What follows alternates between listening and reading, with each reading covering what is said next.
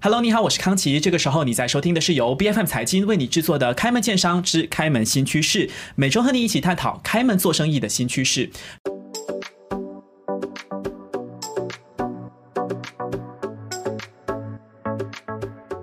那么，通过 B F M 财经的 Facebook 和 YouTube 在收看这期财经 Podcast 的朋友呢，要记得先点赞加分享，然后再继续往下看。那么，如果是收听 Podcast 听到这一段台词的朋友，要记得到 Facebook 和 YouTube 搜寻 B F M 财经的财，今天的金追踪还有订阅，并且把小铃铛开起来。那么接下来呢，最新的资讯还有更多的财经 Podcast 都会推送给你们的。今天我们其实要来聊一则新闻，呃，亚洲的华语乐坛。天后 Coco 李玟就经传说罹患了抑郁症，所以在家中自杀。呃，这个身亡的事件，其实我们今天不多谈，可是我们要来谈一谈抑郁症这件事情本身。因为马来西亚，尤其是在大马的职场当中，抑郁症的问题，相信是很普遍的一个危险的现象。包括说，马来西亚卫生部在二零二二年面向超过三十三万的国人进行的一则调研呢，是显示说，像首都吉隆坡，还有像联邦直辖区。布城，然后柔佛州这三个地方其实都属于抑郁症的高发地区，特别是面对更高的一个生活压力的 B 四十群体，在城市生活不容易，可能情绪的这个问题就开始会油然而生。那么都市地区，我们知道，可能说呃这个。经济确实比较蓬勃的发展，可是未必是对于我们心理健康是一个好的去处哦。那么我们今天就请到了创伤知情催眠治疗师古建荣博士 Dr. Hero Ku，还有注册心理咨商师李颖莹来到节目当中，我们要来聊一聊职场抑郁症。欢迎两位。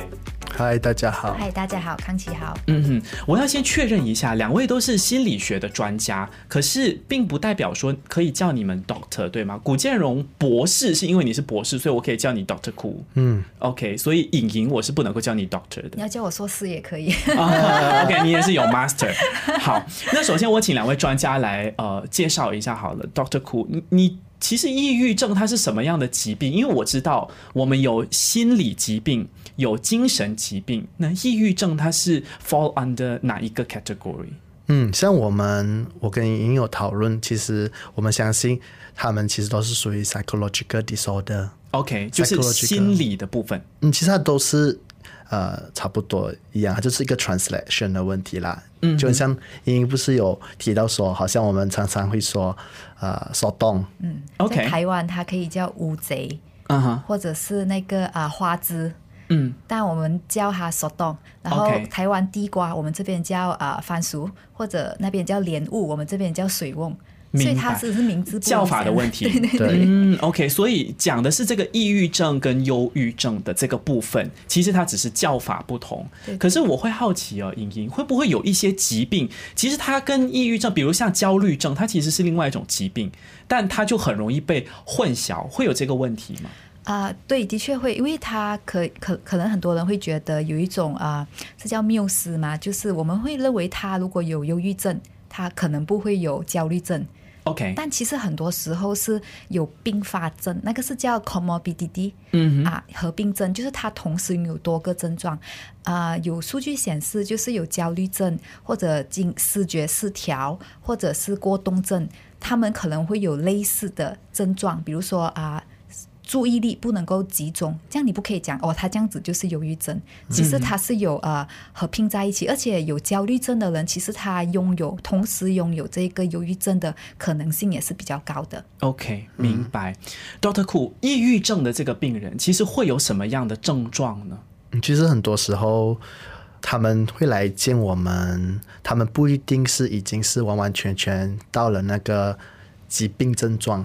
OK，因为其实我们的心理健康，它是一个很广的一个范围。嗯哼，它可以说是你可以是健康的状态，然后你也可以是中等，你可以是。不健康状态，但到病态，所以它其实是一个很很宽的一个 spectrum。OK，所以你的意思是说，哪怕我真的可能有抑郁症，OK，但是我的程度其实并不表示说我已经有这个疾病，其实我只是可能有一些症状，然后调整过来，我还是可以健健康康的生活。是的，那亚健康。嗯哼，所以精神状况也是会有亚健康状态的。哦，像我们的范围。像辅导啊或者催眠治疗，很多时候我们是没有做到太严重的 case 的。如果太严重，我们其实是 refer 给精神科。OK，啊，然后比较是亚健康状态，就是他们来见我们的时候，可能会说，诶，情绪低落啊，没有动力啊，然后专注不到啊，在工作上啊，甚至严重一点，他们失眠啊，嗯，胃口变得很差、啊，甚至可能会觉得生活好像没有什么意义了。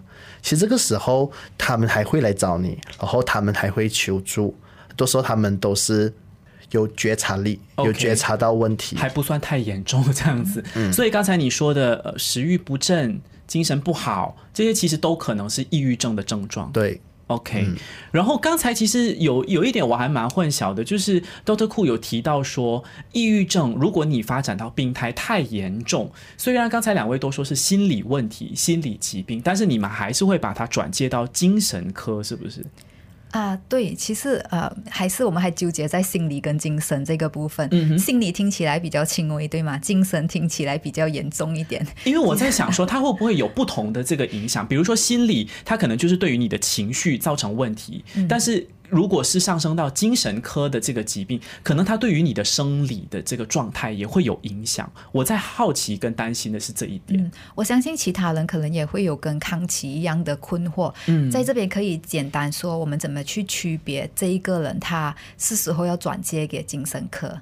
就比如说，他有一些症状，像刚才啊、呃、，doctor 有提到的，就是啊、他精神上表现出他就是长期有那个情绪低落啊、空虚啊，甚至闷闷不乐啊，很难开心起来。行为上的话，他可能就会啊、暴饮暴食，或者突然间吃很少，或者是他睡眠不足，或者突然间很嗜睡，睡很多或者行为上也有可能他有一些啊、轻生的念头跟啊、倾向，他真的是可能会做出来。然后他本身的想法上可能会比较容易偏向自我贬低，就会觉得诶自己没有活着没有意义，或者是看不到未来有希望，呃，觉得自己是一个没有价值的人，自责。自责。OK，啊，然后你可以观察到他行为上也可能会比较变得比较缓慢，可能他的举动啊、说话的方式啊，没有之前这样活泼了，甚至他的注意力可能也是比较涣散，没有这样集中，啊、哦长期会出现这个倦怠的症状。所以如果他拥有这一些症状里面的，比如说超过六个，然后这一些症状持续两个星期，这样他就有可能比较呃啊严重。高的那个倾向有那个忧郁症，然后我们可能会转接去精神科。转接去精神科的原因有两个，一个是要去诊断他是不是真的有忧郁症 OK 不然我们就只是在猜测。嗯如果诊断过后他有忧郁症，第二可能他就有需要药物治疗。如果他有可能生理上的因素造成忧郁症，比如说他有遗传的可能性，或者是哦，忧郁症或者抑郁症也会遗传的。有可能，如果他的那个族其中一个谱里面啊，嗯有他的啊。uh, 上面的一些祖先或者是或者长近辈、亲父辈，对他们有这个历史的话，他有这个的可能性会稍微比一般人高一点。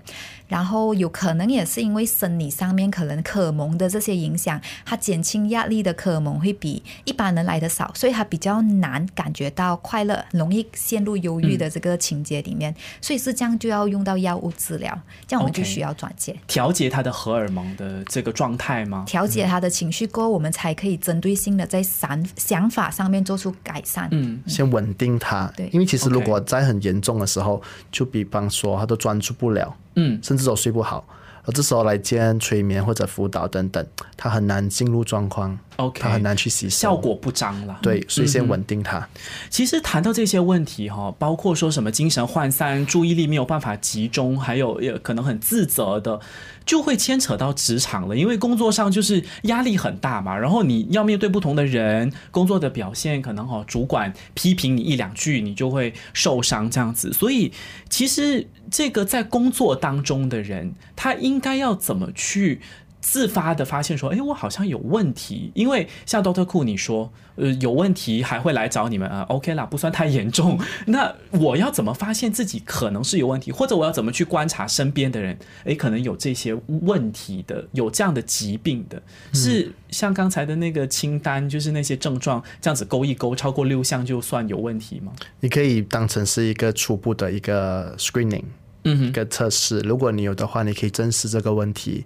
当你还是没有到那种很像可以说已经有生命危险或者失控的状况的时候，其实你也可以先去求助，好像辅导员啊、催眠治疗师就是隐形嘛啊，对，或者心理治疗师等等。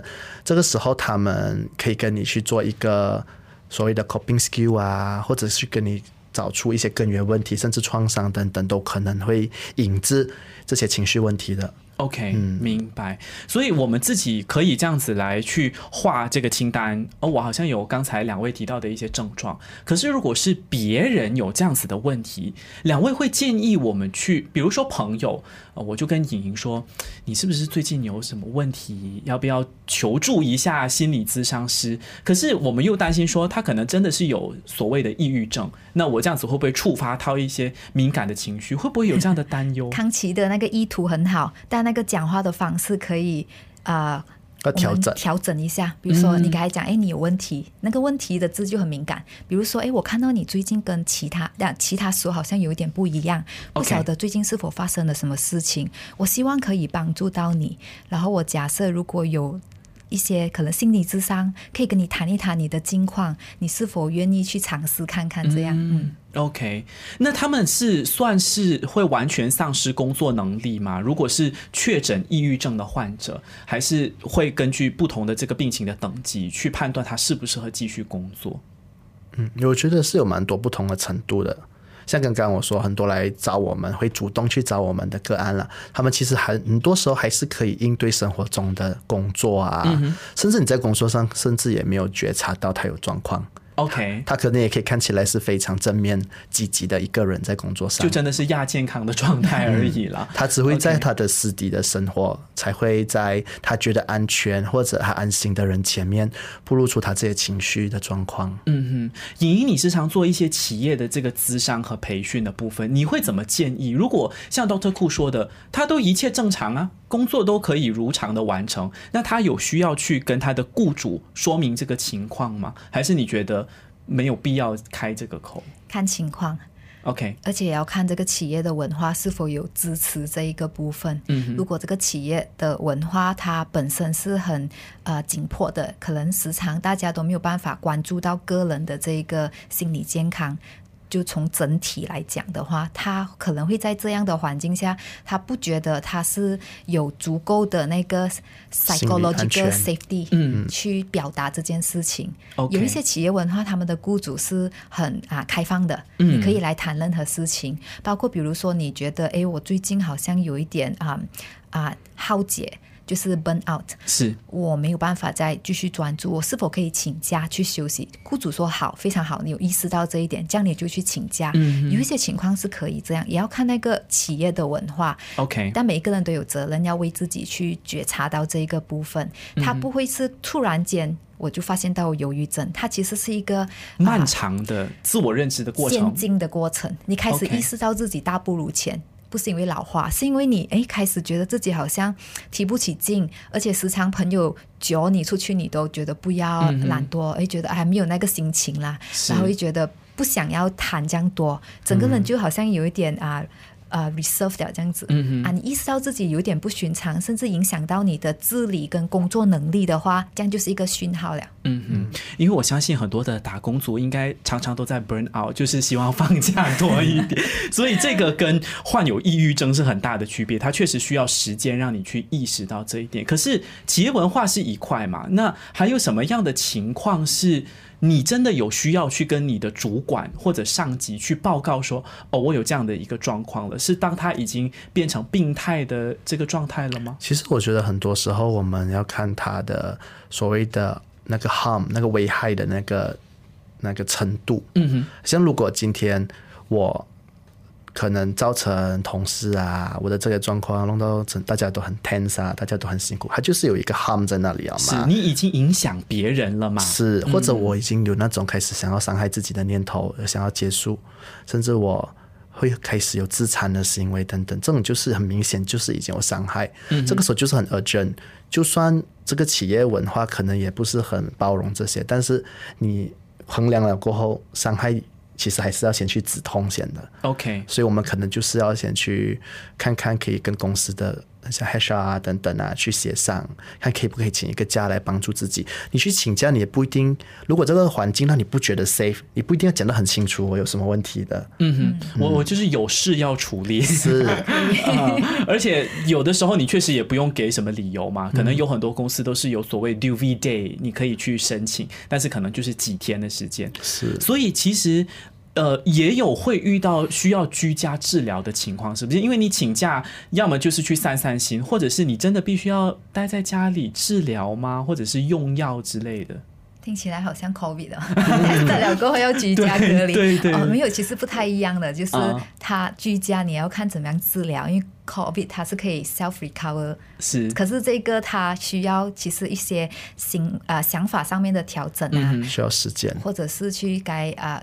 Doctor 有提到的 coping skill 啊，他有没有学到？所以需要兼一个智商师。对，我的意思就是这样。会不会有一一些情况是我必须是要暂停我的工作了，然后我要待在家里，然后就真的只是去看医生而已，或者看咨商师而已。其他的一些真的会对我造成压力的安排，我就都要先把它呃整理开来。会不会有这样的情况？还是这已经算是属于很严重的很状态？严重这听起来很严很严重，通常我听到很严重的案例，比方说他们正在做着一些很像电疗啊，比较严重了的啊、哦，OK。他们可能会需要，因为他不是只是心理层面的嗯。他他也有 go through 很多那种 psycho 那种嗯叫做 psychotherapy 之外，他们也 go through 那些 hormone therapy 啊 OK，荷尔蒙方面的调整。啊，然后他们也会 go through 一些比较侵入性的啊电疗啊等等，他们可能就是会影响到他们的专注力 focus，嗯哼。他们就需要请假。OK，你看这样子聊下来，不同的程度的那个严重的层次，它其实有不同的方式嘛。你可以是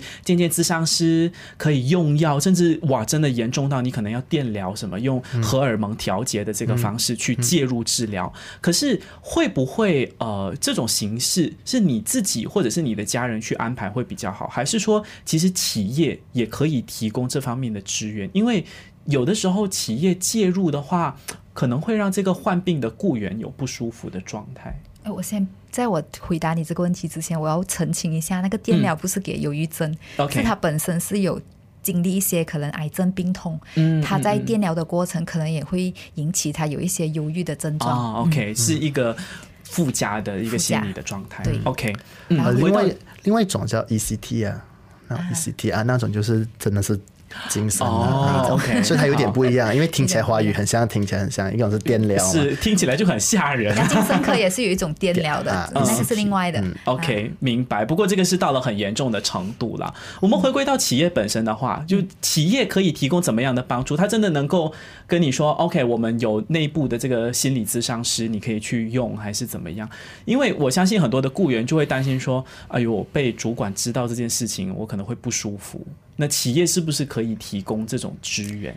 对，企业有提供，因为企业就是它是 outsource 的，一般上它比较少有企业啊、呃在马来西亚啦，就是有自己的这个智商师在企业里面，除非你是讲教育机构，嗯像大学肯定有，一必须要有这个是规范的 requirement 啊哦至少一个学生要，哎，不是一个一个智商师，一个辅导员要对大概两百吧，两百到五百个学生，就是他的比例来讲，你要请多少个辅导员在这个机构里面？可是如果是企业的话比较少，他们多数是用 outsource 的。嗯，然后 outsource 的话，它就有专专门是这个辅导智商心理机构啊，提供这样子的资源。这样你刚才提到一个很好的一点，就是他可能会担心，诶，我我跟我的呃这个智商师，可而这个智商师是免费的，就是我的雇主请来的，他会不会告诉我雇主一些事情？所以我们。啊、因为我我们本身是在 outsource 的公司里面工作，所以我们其实有讲到很清楚这个保密协议啊、个案也是会问一开始的时候，哎，你们是不是不会跟我们的雇主讲？我们也会告诉他，的确是，除非你有伤害自己或者伤害他人的想法跟行为，但就算我们要啊、透露之前，我们也会给你签一个啊、就是保密条款。票保密条款款，我们会列出来哪一个部分我们会透露给你的雇主知道，嗯然后哪一个部分不会，然后你可以签名这样子。嗯嗯，其实我有朋友啊，我朋友很多啦，不需要猜测是谁 朋，我不能够透露别人的隐私。对对但是我有朋友呢，确实他是有有类似的这个心理的状况，他就说他去看医生，医生就算在外面遇到他，也会假装不认识的。就是他会真的保密到非常到家。可是像这种第三方的这个机构哈，它应该是完全独立开来的一个机构，就是企业在委托第三方的时候，就跟你讲明，我跟你是没有瓜葛的，我只是付你钱而已，那你也不需要跟我报告任何事情。还是企业还是应该要特定的掌握一些资讯？其实那个分寸怎么拿捏？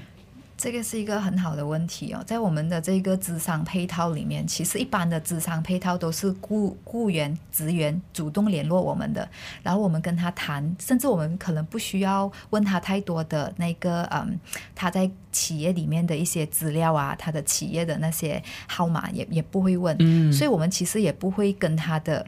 雇主有联系，比如说我是咨商师，我见他，他是有通透过中间的，我们在有 case management 的一个一个职员，可能他是你可以把他当成是 admin 这样，他会有一个中间人，中间人他会把他的案 pass 给我，然后我就直接见这个。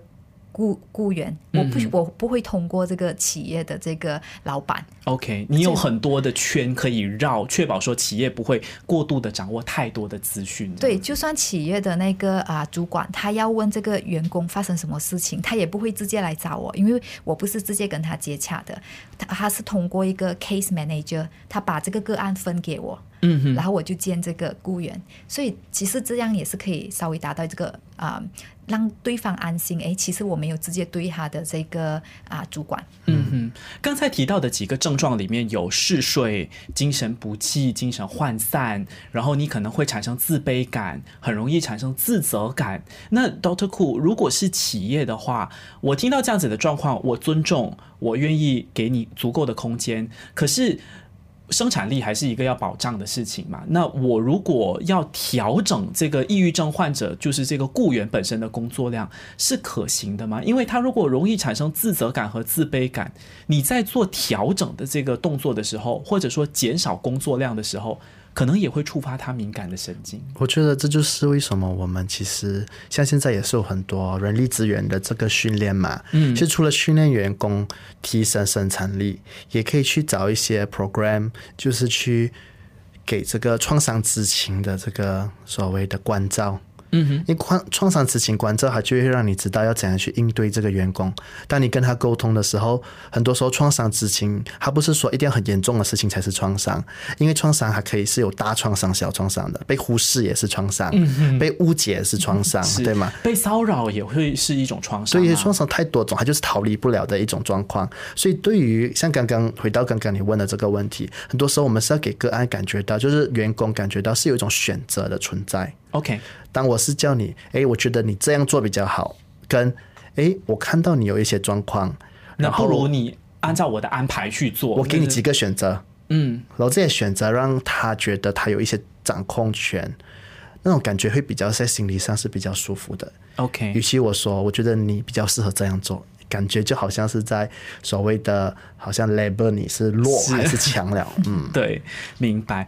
聊完这个企业的这个管理本身，我们来聊一聊共事的这个同才本身，因为我们身边的同事可能就会有抑郁症患者，对不对？所以在这个部门当中的其他的成员，如果你要跟一个患有抑郁症的同事共事的话，有没有哪一些呃？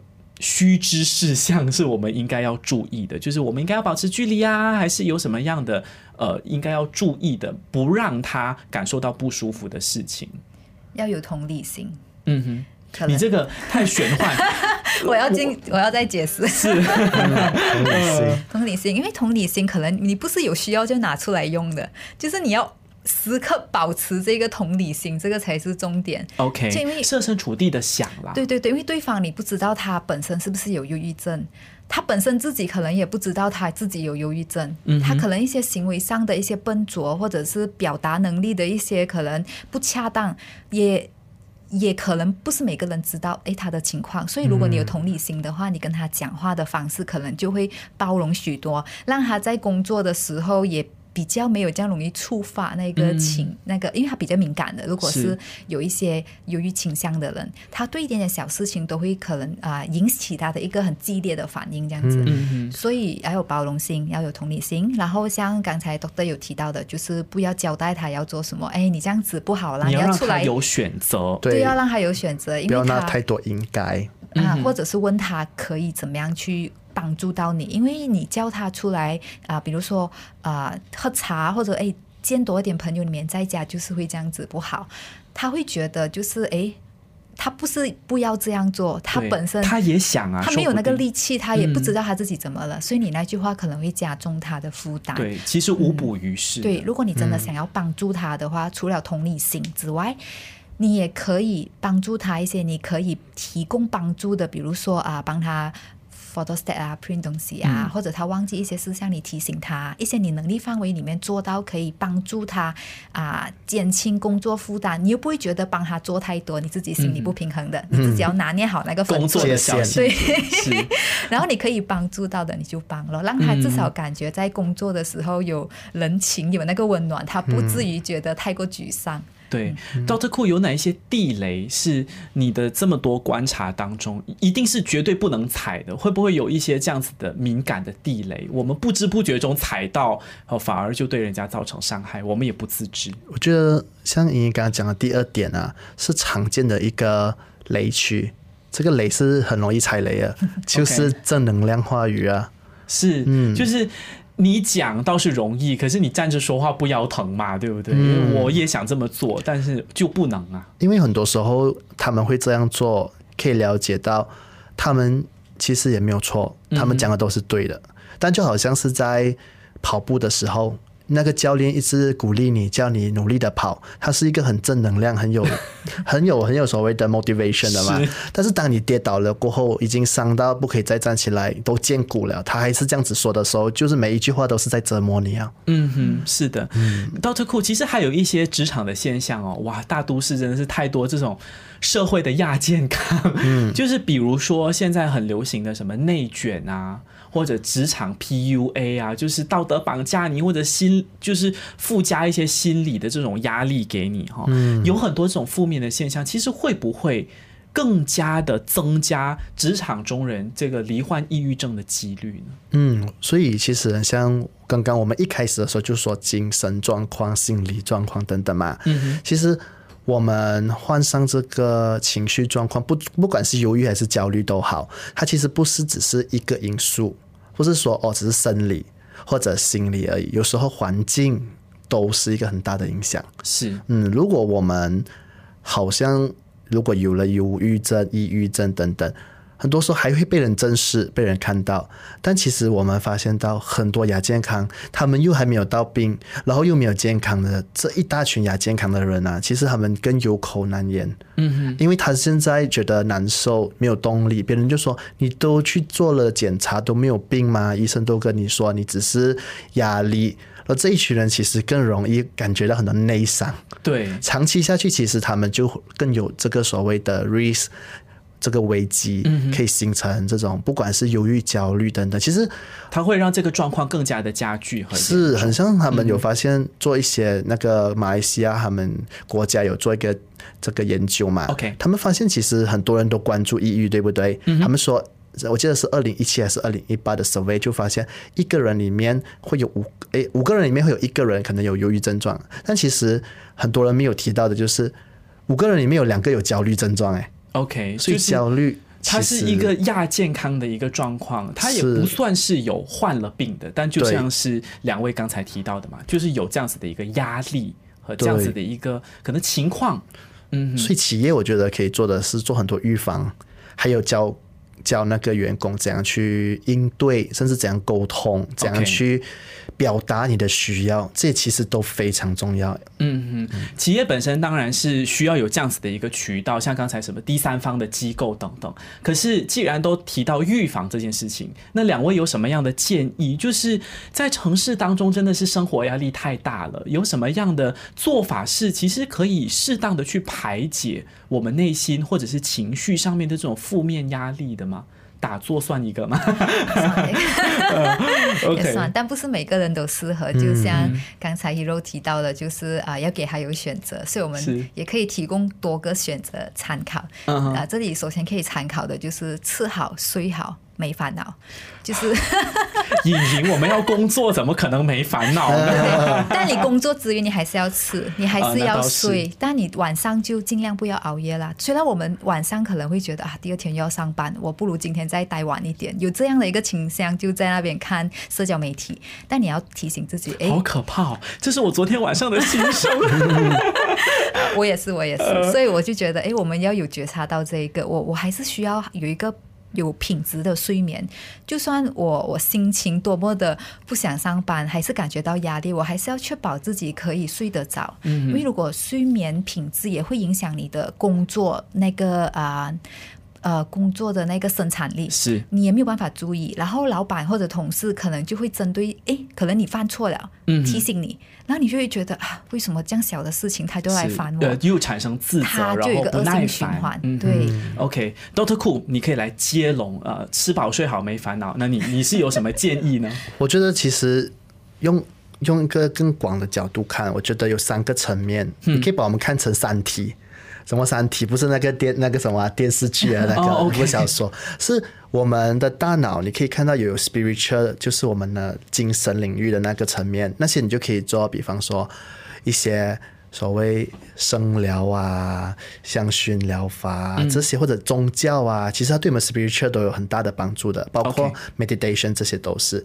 但另外一个，就像莹莹刚刚说的咯，那个是身体层面的，身体层面的我。这一体你也是要照顾好，因为这一体其实很多时候我们会给我们生活关系界限，然后我们会给很像哦，我跟下班过后我不要理老板等等，但是我们自己本身的时间很多时候是没有界限的，嗯，尤其是现在的讯息爆棚了，我们很多时候就好像莹莹刚刚说的，我们有一个分界线，是所以没有分界线，其实你身体也是一个负担。然后第三点，其实就是我们的这个理性大脑。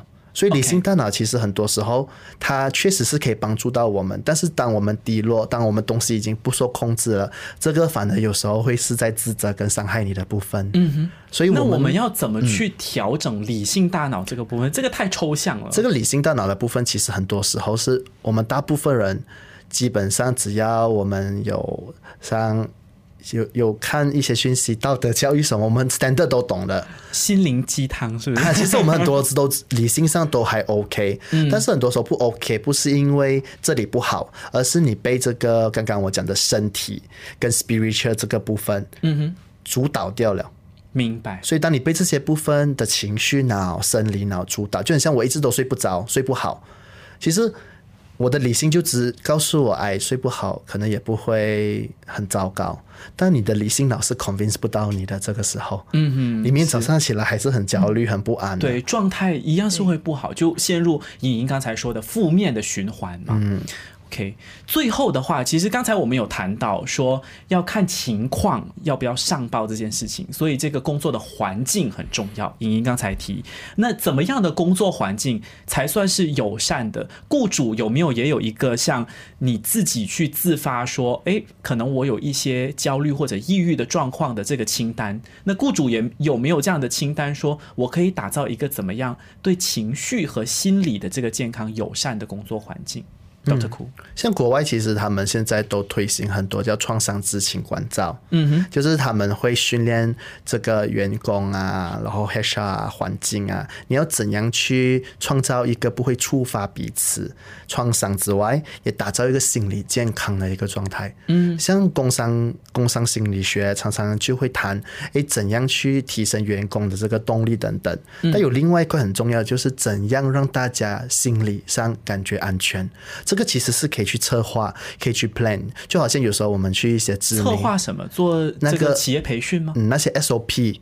？OK，那些 SOP 就好像我们去有一些火锅连锁火锅著名的等等，它里面有 SOP 会让你觉得舒服的，啊，服务很周到的，对，你会觉得诶舒服，从一开始进去到后面你都觉得舒服。其实这些东西呢，他们很多时候都是有找专人去 plan 了的，嗯哼，所以你就可以在那个状况里面可以很舒服的去 enjoy 那个环境，嗯，就像刚刚我们进来，我们觉得啊这个环境很舒服啊，这哎个都是要包括 plan 装，潢也是，是也是心理学一块可以设计的部分来的。嗯哼。对，那莹莹有什么是可以建议这个企业的吗？因为你是做企业培训的嘛，是不是说，老板也有一些这个培训要去参加呀，或者是定期可能给雇员安排一些讲座之类的工作坊。这些都可以，就像刚才 Doctor 有提到的，就是企业它它如果有 budget 的话，其实他们现在已经很多大企业或者是一些啊跨国企业，他们很多都会有这个啊 HRDF code。对注意员工的。哦，OK，政府的机构。嗯，其实现在只要我我没有记错的话，超过一定人数，好像超过十个人，每个公司都要 contribute 那个 HRDF call 的那个 fund，、所以其实大家都这个培训基那个培训基金的。嗯，除了培训之外，其实也是有一些可能危机管理啊，他们已经有这一些 SOP，因为企业里面可能也是会发生一些意外啊、伤亡事件，是也会造成这个员工的情绪波动。他们怎么样去处理这些善后工作？嗯他们已经有自己的这个管理方针，这个很重要。哎，其实包括说有很大型的这个离职潮，也是会让人人心惶惶的，是不是？对，不只是离职的那一位，也包括留下来的那一位，他会担心会不会是下一个轮到我。对，或者是他是你合作无间的这个好伙伴，然后他离开了，对，或者是上司被调走了，哎，上司那么好的一个人，公司都不珍惜他，这样我们剩下来就变成下一个来的上司会不会对我们也这么好？其实也会影响那个企业的那个啊动力。嗯。哼，其实，在生活当中的这个城市的节奏确实是越来越紧凑，所以很多时候不是说我们没有问题，而是我们没有发现自己可能面对问题，需要找解决方案。所以最重要的是，你首先意识到你要去正面这个问题。当然，这个是站着说话不腰疼，可是现在确实有很多很多的资源，我们可以帮助自己，也可以帮助身边的人。比如说，今天来到节目当中的两位嘉宾，其实就给我们提了一个很好的醒：抑郁症。焦虑症等等的这些心理或者是甚至是精神方面的这个状况，我们可以怎么很好的去帮助别人，也让自己能够得到很好的抒发。我们再一次谢谢创伤知情催眠治疗师古建荣博士 Dr. Hero Ku，谢谢你，谢谢。也谢谢注册心理咨商师李颖莹，谢谢你。谢谢你。开门见山之开门新趋势是 B F M 财经制作的节目，你可以在财经官网 c a i j i n dot my b f m dot my 或者最新版本的 B F M App 以及各大播客平台收听到我们的节目。这个节目每逢周四早上十点准时更新，更多精彩内容欢迎您到 Facebook、Instagram、LinkedIn、TikTok 以及 YouTube 搜寻“财经的财”，今天的金，不要忘记记得要追踪、订阅，并且开启小铃铛。那么正在收看财经 Podcast 的朋友呢，也要记得点赞加分享，然后再关掉今天的这一支视频。开门见山之开门新趋势，我们下期再见。